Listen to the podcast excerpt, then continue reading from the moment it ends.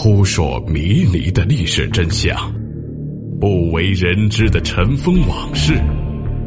欢迎收听《中国历史未解之谜》。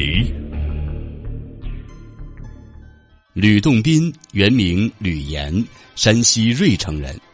一般说法都称吕洞宾是唐朝礼部侍郎吕卫的孙子，其父吕让曾任海州刺史。武则天天寿二年（公元691年），年已四十六岁的吕洞宾又去长安应考，在酒肆当中遇上天仙钟离权，钟离权让他做了一个建功数名、出将入相、封妻荫子的美梦。醒后方知功名利禄均为梦幻，所以大彻大悟，拜钟离权为师，赴终南山中修道，改名吕洞宾。其后游遍山水，传道渡人。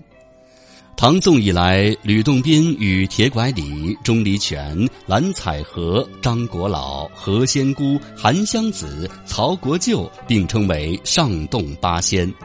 在山西民间传说中，吕洞宾是八仙最著名、民间传说最多的一位。其中最有名的一句就是“狗咬吕洞宾，不识好人心”。但是狗为什么要咬吕洞宾呢？其实故事是这样的：吕洞宾有个同乡好友叫狗咬，狗是苟且偷生的狗，咬是杳无音讯的杳。狗咬父母双亡，孤身一人。吕洞宾见他度日困难，就和他结拜成兄弟，并请到自己家居住。他希望狗咬苦心读书，将来好有个出头之日。狗咬十分感激，牢记着吕洞宾的话，整日刻苦读书。有一天，吕洞宾家来了一位姓林的客人。他见狗咬一表人才，读书用功，就对吕洞宾讲，他想把妹妹许配给狗咬。但是吕洞宾怕耽误了狗咬的前程，就婉言推脱了。但狗咬得知此事之后，却动了心。可是因为吃住都靠着吕洞宾，而吕洞宾又推脱了此事，自己就没什么办法。后来吕洞宾知道了狗咬的意思之后，就对他说。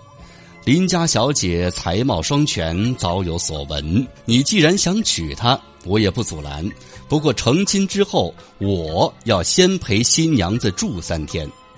狗咬听后不觉一愣，但前思后想，还是咬着牙答应了。新婚之日，一切仪式都进行完了。掌灯时分，狗咬将新娘引进洞房之后，就躲开了。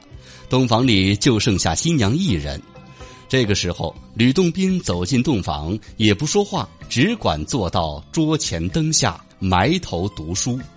开始，新娘见新郎如此用功，好是喜欢；可是等到半夜还是如此，实在无奈，只好自己合衣而睡。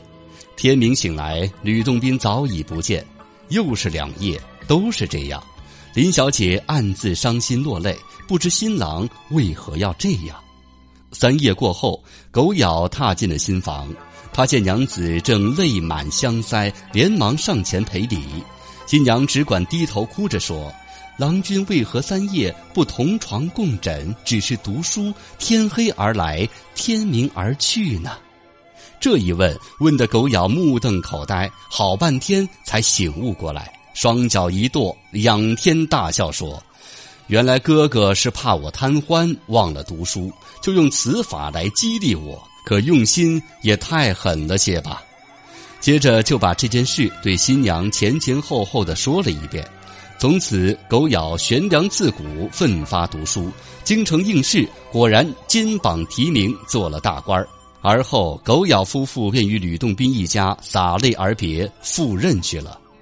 又过了八九年，有一天，吕洞宾家不慎失火，除人之外，一切都化为灰烬。为生活所迫，吕洞宾只好沿路乞讨，来到狗咬府上请求帮助。狗咬听后，便对吕洞宾说：“一切敬请放心，小弟自有妥善安排。”一晃过了十几天，除了每日盛宴招待之外，狗咬根本不谈如何帮助吕洞宾之事。又过了一些时日，还是如此。吕洞宾疑心狗咬不肯相帮。又过了几天，吕洞宾实在憋不住了，便提出要回家。可狗咬只是劝他再享几天清福。吕洞宾愤愤地说：“有福你去享好了。”说完便扬长而去。身无分文的吕洞宾只好再沿路乞讨返回家乡。可是到了村里，却怎么样也找不到自己的家。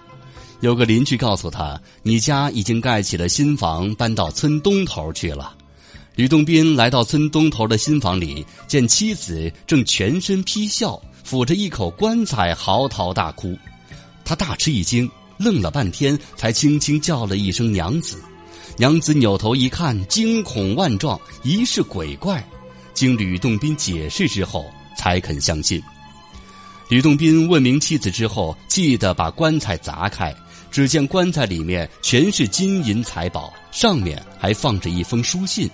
取出一看，上面写道：“狗咬不是负心郎，路送银加盖房。你让我妻守空房，我让你妻哭断肠。”吕洞宾看完如梦初醒，深悔自己不识好人，错怪了狗咬。他苦笑一声说道。贤弟，你这一忙可帮得我好狠呐！所以通过这两个故事，民间就流传出来“狗咬吕洞宾，不识好人心”。